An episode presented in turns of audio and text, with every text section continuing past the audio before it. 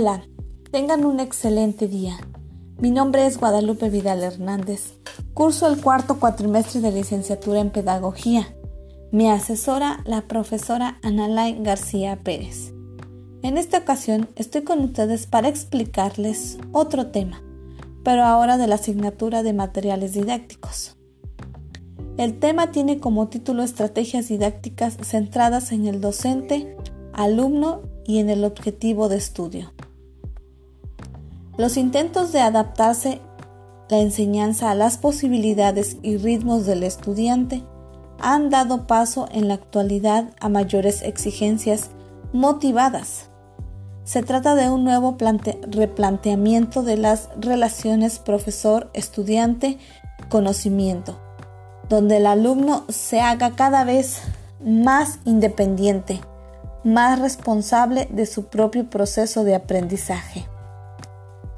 Les hablaré sobre tres subtemas. El primero, las estrategias centradas en el docente.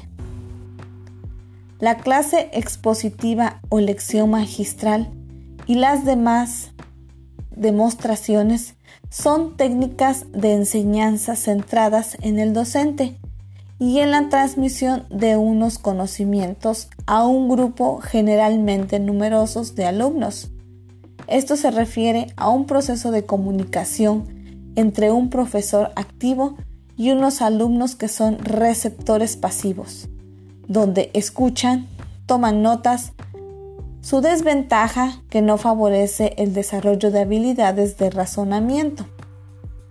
Continuamos con el segundo subtema, el 3.2, estrategias centradas en el alumno. Estas nos hablan sobre un aprendizaje más profundo y permanente hacia el alumno. El proceso de enseñanza se enfoca a que el aprendizaje se desarrolle de la mejor manera. El alumno debe de desarrollar habilidades para aprender a aprender. Estimular la socialización.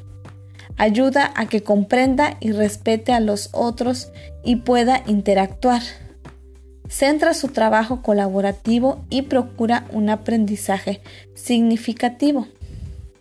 Y para complementar la información pasamos al tercer subtema, 3.3, estrategias centradas en el objetivo de estudio.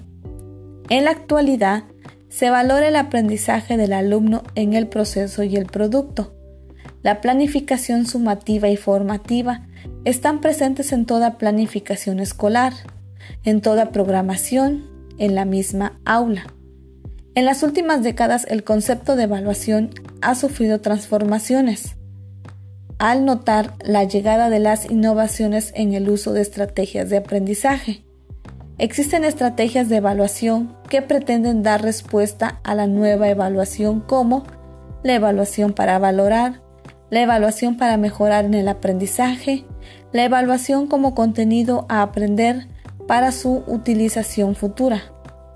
Unas estrategias evaluativas cuantitativas llevan a enfoques superficiales de aprendizaje, mientras que las estrategias formadoras y cualitativas pueden producir enfoques de aprendizaje profundo y de alto rendimiento. Recogiendo algunas ideas expresado que se, se infiere que es preciso utilizar estrategias en que el alumnado se sienta como agente activo en su propia evaluación, aprenda a evaluar sus propias acciones y aprendizajes, utilice técnicas de evaluación y sea capaz de transferirlas en diversas situaciones, sepa adaptar modelos de autoevaluación en función de valores, contextos y realidades sociales. Pues esto fue todo, gracias por su atención prestada y nos vemos al siguiente tema.